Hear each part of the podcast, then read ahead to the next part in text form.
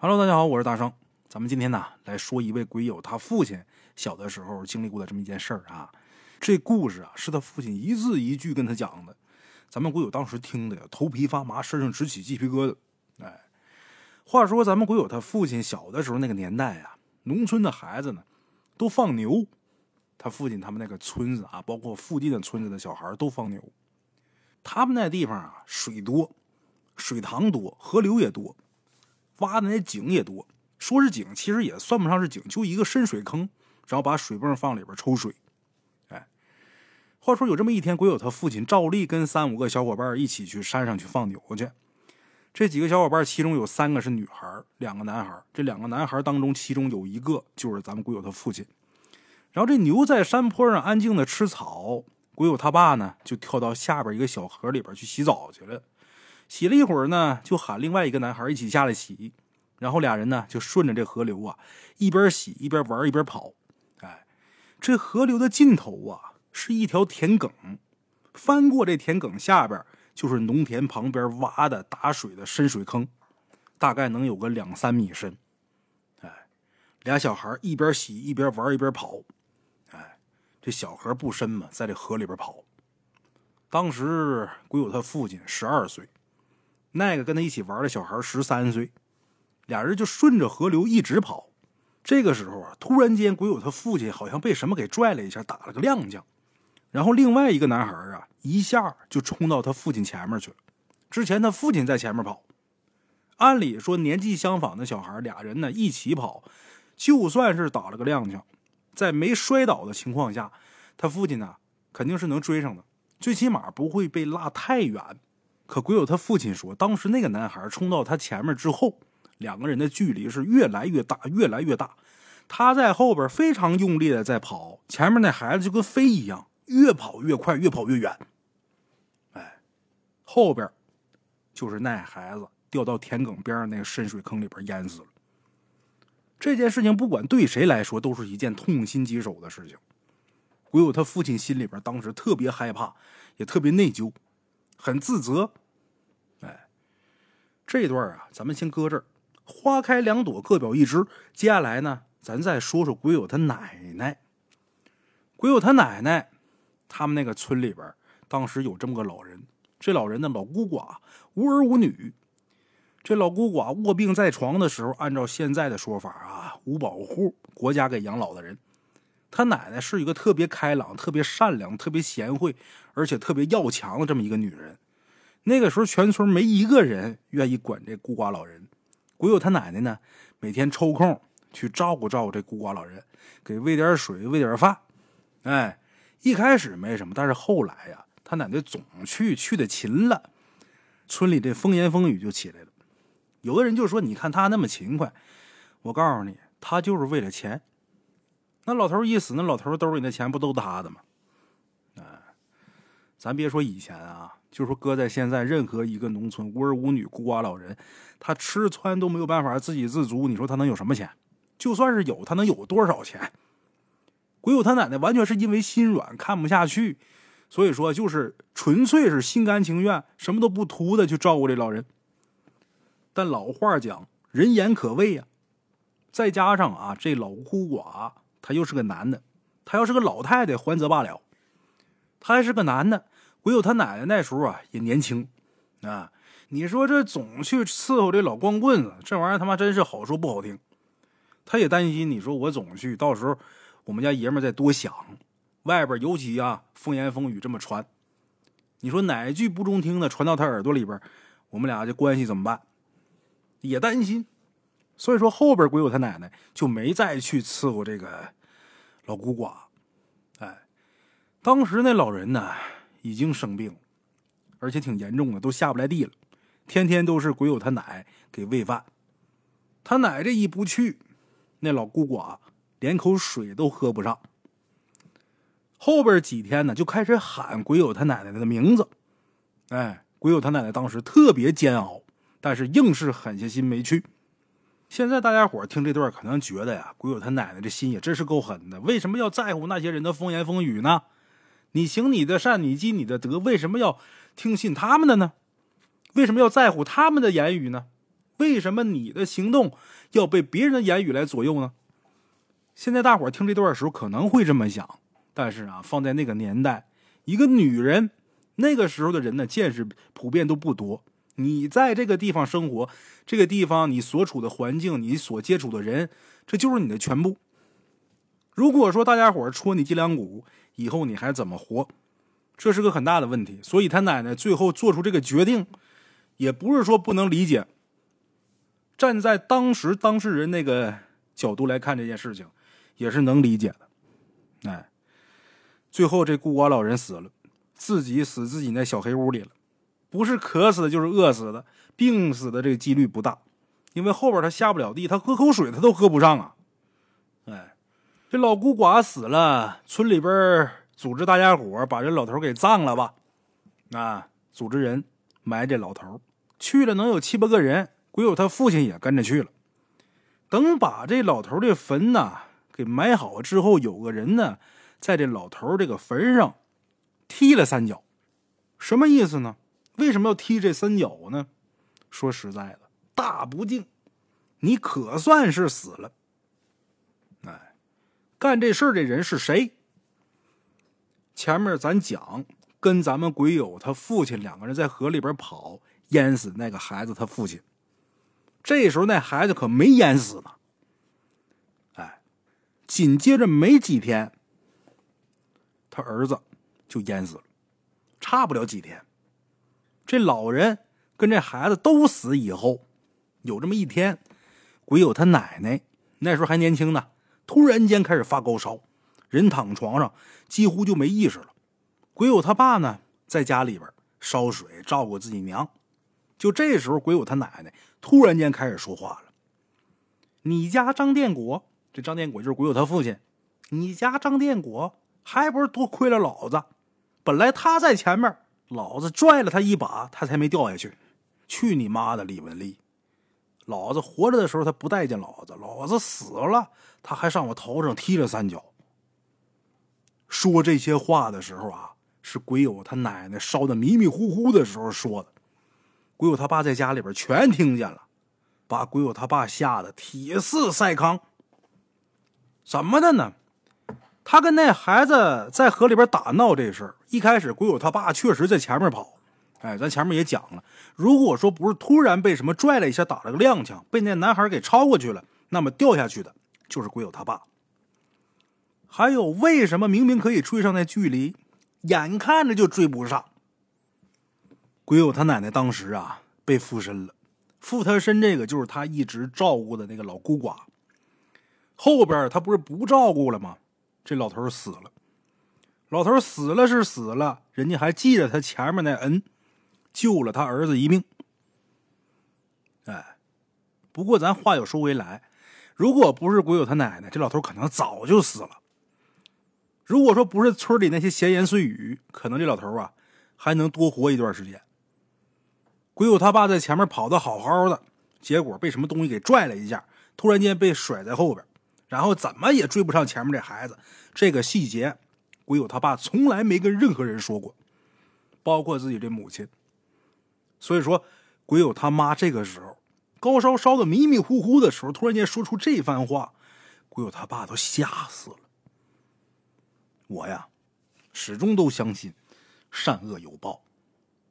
哎，好了，这是咱们今天的第一个故事。接下来大圣啊，再给大伙讲一个，哎。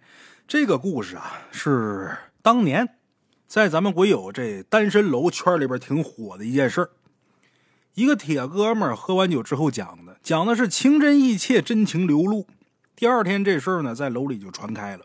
然后呢，他这个铁哥们儿又开始矢口否认，说是酒后失言。啊，咱们鬼友当时也没在意。一晃二十多年过去了，前段时间呢，咱们鬼友刚好有点事儿，给他这个。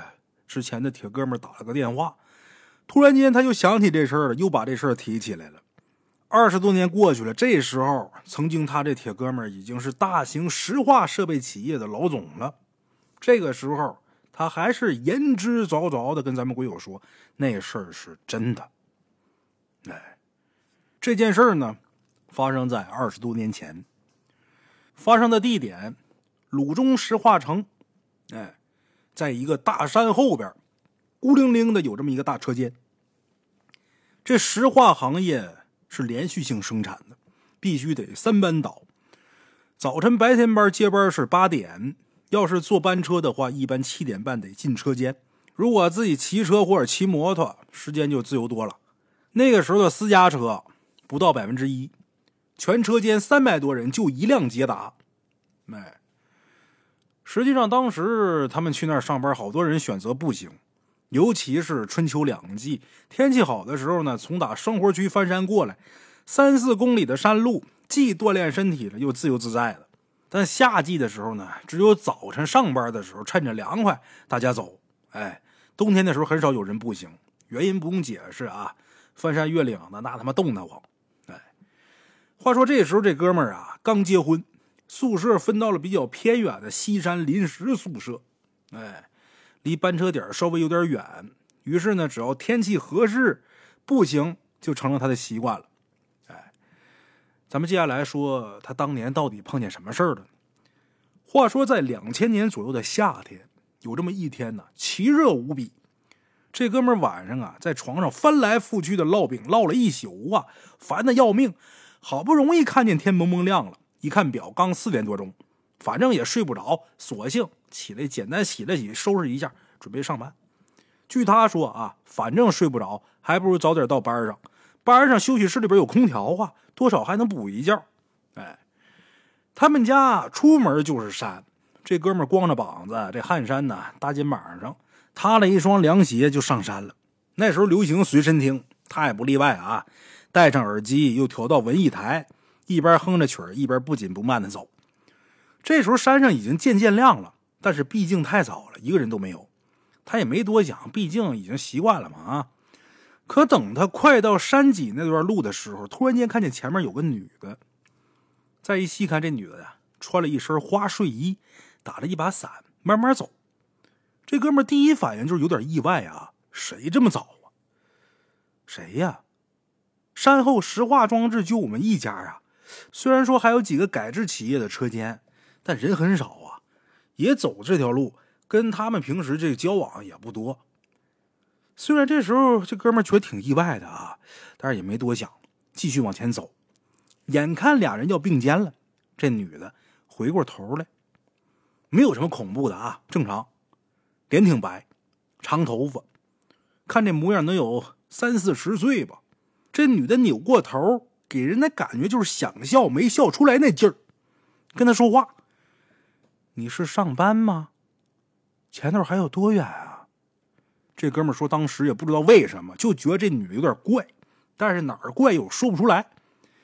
因为耳朵里边塞着耳机呢，赶紧摘下来就问：“你说啥呀？”这女的又重复了一遍她之前的话。这时候，这哥们大大咧咧的说：“早晨凉快，我早走一会儿上班。”别的没说。说完之后，觉得心里边有点害怕，也不知道为什么，这脚步就加快了。没想到他快走，这女的也快了，好像要跟着他。哎，这哥们当时不知道怎么想，反正唯一的想法就是我不想跟这女的一块走。